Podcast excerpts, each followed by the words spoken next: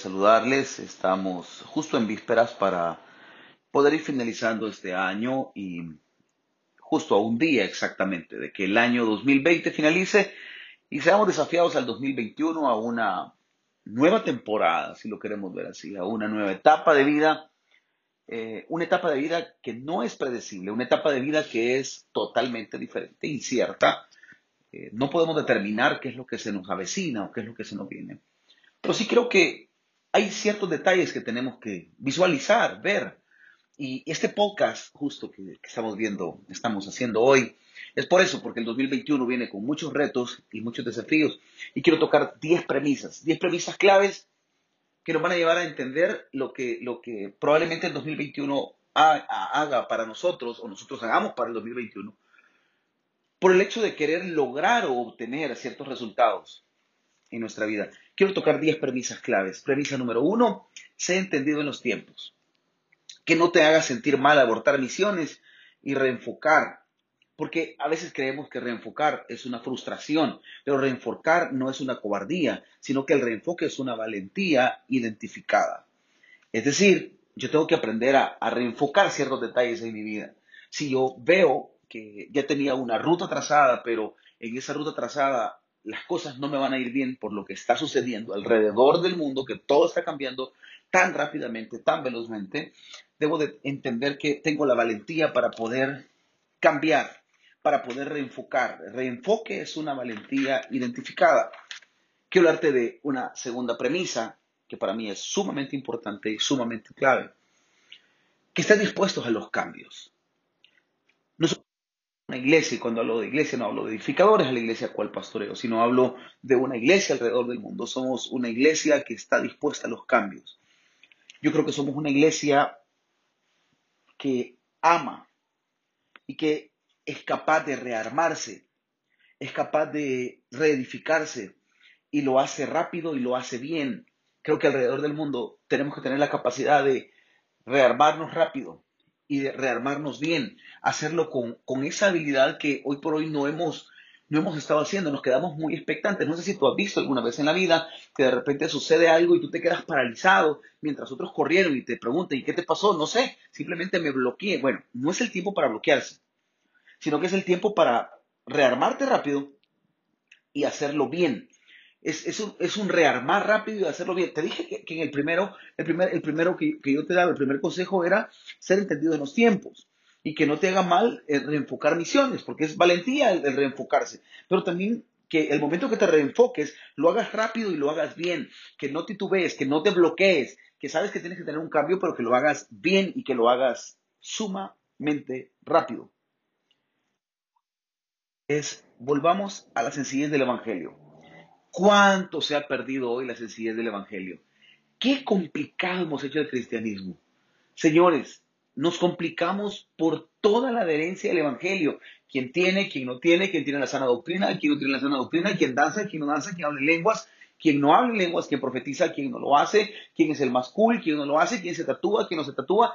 Nos enfocamos en lo efímero del Evangelio, cuando el Evangelio lleva una sencillez más práctica y es el Evangelio de la cruz para que la gente sea salva. Tú me vas a decir, sí, pero hay métodos, hay formas y no hay que perder esas formas y esos métodos. Totalmente de acuerdo. Déjame decirte algo, el mundo está muriendo hoy. Miles de personas, estaba leyendo las noticias justo ahorita en la BBC de Londres y hablaba acerca de de cuánta gente en Europa está muriendo, contagiados impresionantemente, mil personas muertas el, día de, ahora, justo en un país de Europa y, en medio de una pandemia. Te pregunto yo, ¿dónde queda lo cool de una iglesia? ¿Dónde queda lo, lo trascendental de una iglesia si nunca me pusiste el Evangelio de la cruz, sino que te enfocaste en algo que no tenía un resultado específico? ¿Qué debo decirte? Entonces, volvamos a la sencillez del Evangelio. No compliquemos nuestra fe. No la compliques. Cree en el Señor Jesucristo y serás salvo tú y toda tu casa. Tienes que enfocarte. No es el tiempo hoy de jugar con el Evangelio. Te pierdes tanto en el Evangelio por estar enfocado en los métodos, en las formas, más que en el Evangelio mismo, en la esencia misma del Evangelio, en lo que tu fe te lleva, en lo que tu fe te estira. No compliques nuestra fe. Seamos iglesias de puertas abiertas. El pecador entre.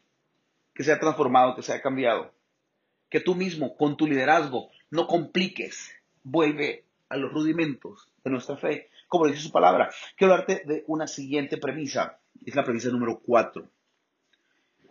Seamos fieles y leales hasta la muerte. Debo decirlo. Seamos fieles y leales hasta la muerte. El 2021 aprende a ser leal. Leal a entregarte el todo por el todo. Yo he dicho que, no sea que seas perfecto. Tú puedes tener imperfecciones, tú puedes tener pecados, pero lo que, de verdad que, que es un pecado capital, literal, es que tú no seas leal y que tú no seas fiel hasta la muerte. Y no solo hablo del Evangelio, que me entrego por ti, Jesús, sino hablo de amistades, hablo del entorno. No, no puedes seguir viviendo siendo un desleal, siendo eh, alguien que no, no se entrega el todo por el todo, fieles hasta la muerte. Fieles con tus amigos, fieles con tus líderes, fieles con tu familia, leales con ellos, entregarte el todo por el todo. No abortes amistades, no cambies corazones, mantente firme, fieles hasta la muerte quiero hablar de una siguiente premisa. Y es la premisa de comienza a hacer lo que nadie haría por ti. Y esto yo le llamo algo tan, tan, tan, tan efímero, tan limpio, tan práctico como decir, prioriza en tus capacidades únicas. Hay cosas que nadie más las tiene más que tú. Hay cosas que nadie más las hará más que tú. Hay cosas que hay cosas muy, muy, muy particulares que son tuyas. No dejes que nadie decida por ti, ni dejes que nadie haga las cosas esperando las cosas que se hagan eh, o que alguien más las va a hacer por ti. Eso no va a suceder. Entonces, comienza a priorizar con tus capacidades únicas. Lo que tú sabes hacer, hazlo tú. Lo que tú conoces cómo hacerlo, hazlo tú. De la manera que haces iglesia, de la manera que haces familia, de la manera que haces persona, calidad de vida. Entonces, tienes que hacerlo tú.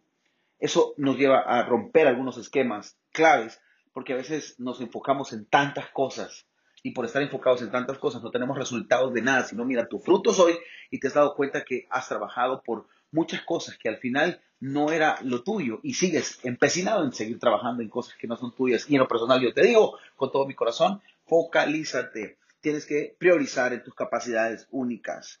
Quiero darte de una premisa 6. Vive con tu familia intensamente. En estos tiempos no sabes quiénes sobrevivirán y cuánto tiempo los tendrás. Te hablo con todo mi corazón, perdí a mi hermano hace unos meses atrás. Pandemia eh, golpeó su vida y murió. La plática que tuvimos con mi papá de manera muy particular me decía eh, cuánto me duele haber perdido a tu hermano, a mi hijo. a reenfocar muchas cosas de mi vida. La muerte de mi hermano me llevó a tomar ciertas decisiones, en, en, poder focalizarme. La verdad, yo no estoy para cambiar a las personas, las cambia el Espíritu Santo. La verdad, yo no estoy para, para perder mi tiempo en, ser una persona que estaría alejada de ellos. Dios me trajo con un propósito de esta tierra y he decidido, yo para este 2021, y te desafío a ti, a que vivas con tu familia intensamente. Estos tiempos no sabes cuánto van a vivir. En estos tiempos tú no sabes si van a, van a sobrepasar la pandemia. Son tiempos tan difíciles. Son tiempos cortos. ¿Cuánto tiempo los tendrás? Entonces, el, desafío y el consejo que te doy es que vivas con tu familia intensamente como que fuera el último día de su vida. No sabes si los volverás a ver, no sabes si los volverás a estar, no sabes lo que pueda suceder y déjame decirte con todo el corazón, te desafío a que vivas con ellos intensamente, que que cierras el año puedas vivir con ellos de la mejor manera, que puedas encomendarlos a Dios. No sabemos los tiempos cómo están, no sabemos los tiempos qué difíciles podrán ser. Premisa, premisa 7. Tu economía debe de estar basada bajo principios bíblicos. economías alrededor del mundo cambiarán, la economía cambiará. Prepárate para vivir bajo principios. La economía será estable. Nadie puede garantizarlo. Estaba viendo un, estaba escuchando un podcast de, de un conocido gurú en el tema financiero para Latinoamérica y él decía, no se puede predecir las economías con todo lo que ha cohesionado la pandemia hoy en día. Y independientemente, yo te puedo decir bajo principio bíblico que tu economía debe de estar basada bajo principios y modelos que están establecidos en la palabra de Dios. Tu economía debe estar basada bajo los modelos y principios que él ya estableció como tal. Bíblico a lo que hoy por hoy estamos hablando, porque cualquiera, cualquier religioso va a salir por ahí va a decir, pastor, pero usted no le puso nada a esta conversación, es súper fácil, Romanos 12.2, no os conforméis a este siglo, sino transformados por medio de la renovación de vuestro entendimiento. No podemos vivir una vida conforme, no podemos vivir una vida que esté patinando en lo mismo, sino que desafío tu vida a estos puntos que sean claves.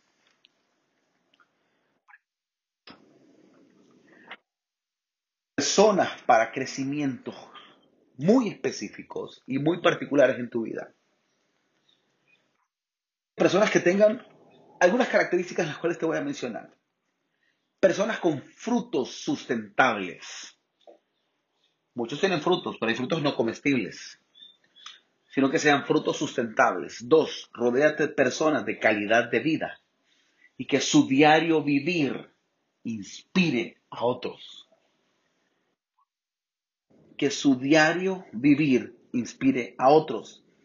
Característica tres de esas personas que sean fundamentados en fe, pero una fe que produzca. Eh, por favor, dejemos aquel rudimento de aquellos cristianos que tienen un tipo o un modelo de fe. Pensar que por ser quietos y por ser eh, sobrios o por ser eh, de manera muy, muy cautelosos son espirituales o porque aparentan bajo su, manera de, vestirse o de, o de verse, que hay un cristianismo, la fe que no produce es muerta.